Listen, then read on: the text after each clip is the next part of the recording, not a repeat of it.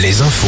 Morgane Juvin, bonjour. Bonjour Olivier, bonjour à tous. Un dossier particulièrement sensible sera posé sur le bureau d'Emmanuel Macron demain. La convention citoyenne sur la fin de vie s'achève et une synthèse sera transmise demain au président. 92% des Français participants se sont positionnés en faveur du document, en faveur de l'euthanasie ou le suicide assisté. Les opposants signalent tout de même les risques d'abus possibles de personnes vulnérables notamment.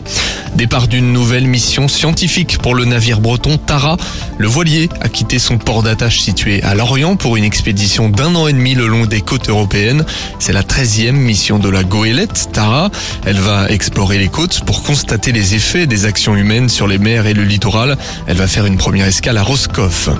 25 personnes évacuées d'un immeuble la nuit dernière à La Roche-sur-Yon. Une chambre a pris feu vers 21h dans un appartement situé au premier étage d'une résidence.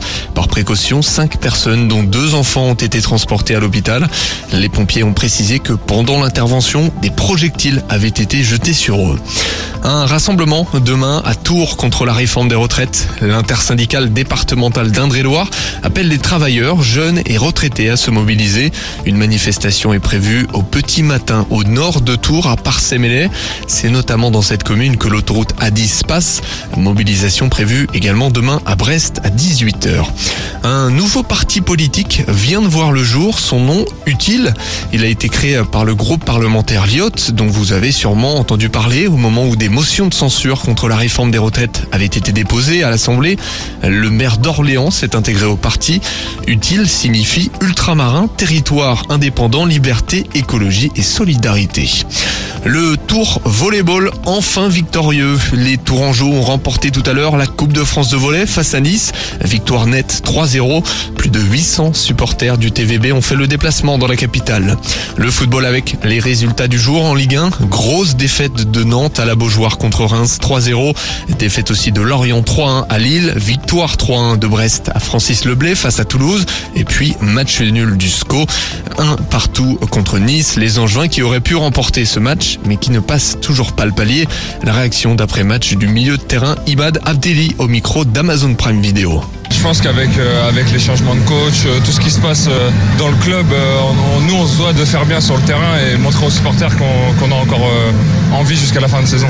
Je trouve qu'on a fait un bon match dans l'ensemble et on aurait pu gagner ce match aussi. Alors euh, moi je trouve que c'est bien.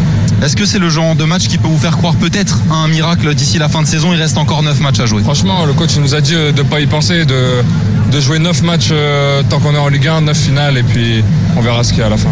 La Lanterne Rouge n'a toujours pas gagné en Ligue 1 depuis le 18 septembre dernier. C'était justement contre Nice. C'est la mi-temps en championnat de handball. Le HBC Nantes se fait dominer à Istres de quelques points. Le H toujours troisième derrière le Paris Saint-Germain. La météo. Retrouvez la météo avec si belles vacances. Si belles vacances, des campings riches en sourires. Et le retour de belles éclaircies demain dans le Grand Ouest. On se réveillera sous un beau ciel bleu, excepté dans le Limousin et en Touraine. Les nuages seront globalement peu nombreux et surtout